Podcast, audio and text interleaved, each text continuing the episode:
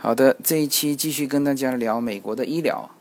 那上一期呢有聊到美国的医疗是如何之贵啊，当然后面做了一些补充，嗯，就是有很多应对的办法，比如说保险啊，比如说这个穷人的医疗福利。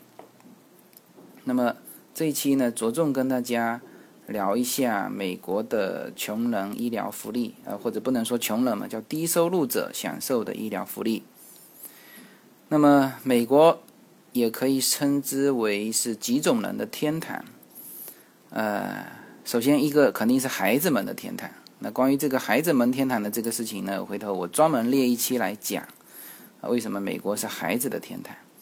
那这一期呢，就讲美国是穷人的天堂。呃，之前有一个中国的夫妻，嗯，移民到美国之后呢，写了一篇文章，就是比较比较全面的。把美国的一些制度方方面面啊，这里面就有包含到呃各种的福利，其中有写到医疗福利。那么他们当时是呃在纽约办的这个医疗福利，就是所谓的 Medicare，就是我们所谓的白卡。那么他们当时是免费进行全身的体检，呃后来还查出有一些病，然后呢也是免费的给予治疗。呃，这里面就是有提到一个，就是白卡。那白卡这个东西是非常好用的，就是说，呃，保险呢，你还有还有一个最低的额度嘛。比如说你去门诊，你要掏，那像纽约，呃，最好的保险就是，呃，你至少要掏二十块钱，二十美金。呃，后面的是由这个保险出，但是你自己个人还是要另外掏二十美金。那像加州的。呃，比如说一般的保险嘛，同计划这种要掏六十美金，也就是说，保险它不是全全包，而这个白卡呢，Medicare 呢是全包，就是所有的费用，这个政府全部给你出。那么，那这种的呃白卡，就是对于小孩来说，就是就是特别呃容易办。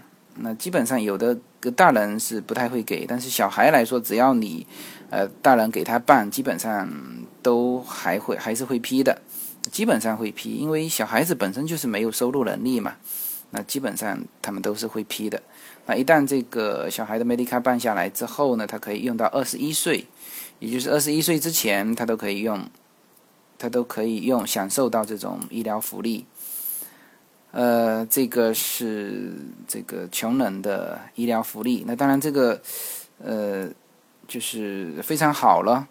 但是呢，什么叫做穷人？你怎么申请？有什么样的条件符合？就是说，这这种东西不是说呃一个很宽泛的定义，说哦，OK，我这个比如说你是穷人，你就可以去申请。它有一个非常具体的一些条例，比如说哈。嗯，因为我只知道加州的，那比如说加州这边是这样规定的：银行存款啊，是家庭银行存款必须必须低于两千美金，而且要核查你往前推三个月，你都低于两千美金。呃，这个还有一个收入，收入呢正常是三口之家，呃，像纽约这边是要小于就每个月小于四千块。那加州这边好像是每呃每年是四万二，好像就是你必须不能高于四万二。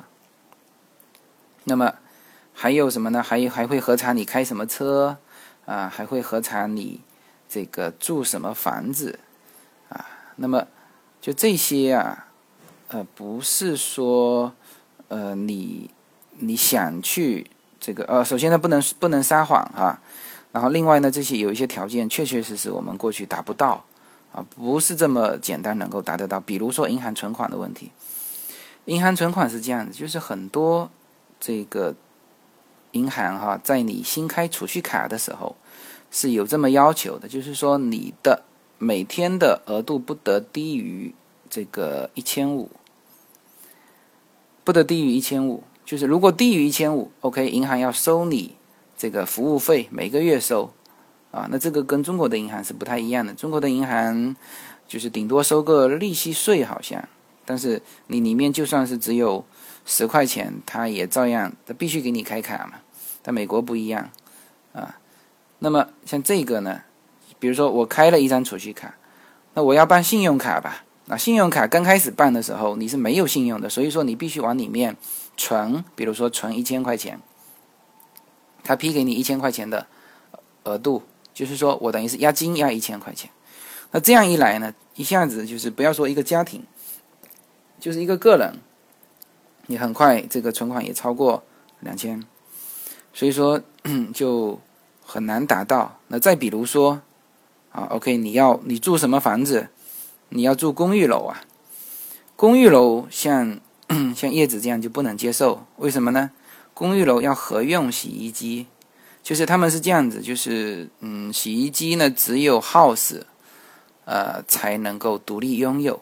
那如果公寓楼的话，它没有给你专门放洗衣机的地方，呃，就是包括下水啊这些都没有。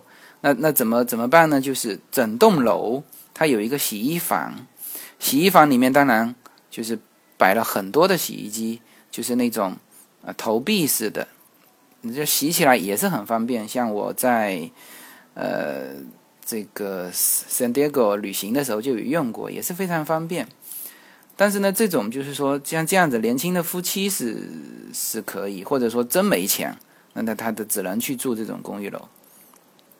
但是呢，如果像我们这样子有小孩的哈，你要考虑婴儿的衣服和就是和这些其他的外人的这种衣服合在一起洗啊，不不是说合在一起，就是反正至少共用这个洗衣机的话，那像春燕这样子就小叶这样子就不能接受，那所以说你这个这就没办法了，嗯，他一核查你啊，OK，那再核查你开什么车啊，这个嗯。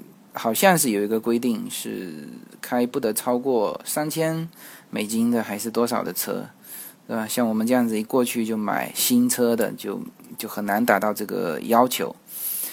所以说，嗯，在美国能够作为一个穷人也不容易啊。他这个有一个很具体的规范要求。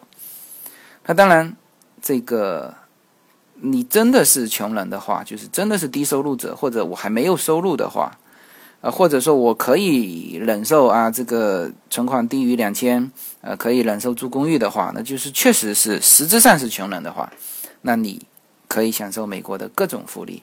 除了我刚才说的这个医疗福利之外，它还有很多，比如说住房福利。那这个，呃，就像那个年轻的夫妇写的，他们在纽约租政府给的那个公寓。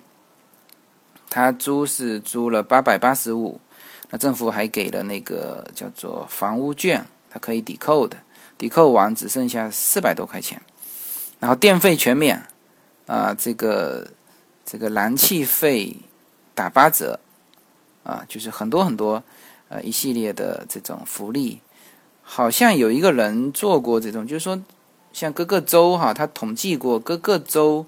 给予这种低收入者的补贴到底有多少啊？他他当然是按照一个家庭来算的。我记得好像加州是四万七，也就是说，你如果是作为低收入者的话，你你你这个家庭可以通过政府一年拿到四万七的补贴。那这个那如果换算成人民币呢，当然就就很高了。所以说，他不能算是穷人啊。这个标准拿到中国来，这个。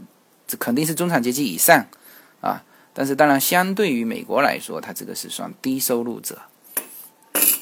那么，我觉得，嗯，这种是正确的哈，就是一个关心弱势群体的社会啊，整个社会才会平衡。因为你如果是强者，强者恒强嘛，弱者恒弱，那这样子就很容易形成两极分化。两极分化之后有什么后果呢？就是。其实富者也担心自己的财产不能保全，因为你你最后比如说，就像目前的中国社会就是两极分化，就是富二代嘛，他还会有富三代嘛，穷二代还会有穷三代嘛。那那那如果一直是这样下去，啊，如果给予弱势群体的住房没有保障，医疗没有保障，小孩教育没有保障，他感觉无法打破这个瓶颈，那怎么办？是吧？如果说铤而走险，那么你作为富人的这个整个阶层，你最后还是要必须让利出来，啊，才能够解决这个问题，是吧？他拿把枪站在你门口的时候，你就知道，与其这样，还不如订立一种制度，来让这个社会达到一个平衡。什么制度呢？啊，就是像美国这样子啊，给予低收入者基本上的就基本的生存保障。所以我觉得，这个美国人在这一点上做的要比中国人好，比中国人更像社会主义。好吧，这一期呢就聊到这里，呃。回头我会把这个什么叫孩子们的天堂啊，再聊一聊，好吧？这一期就到这里，谢谢大家。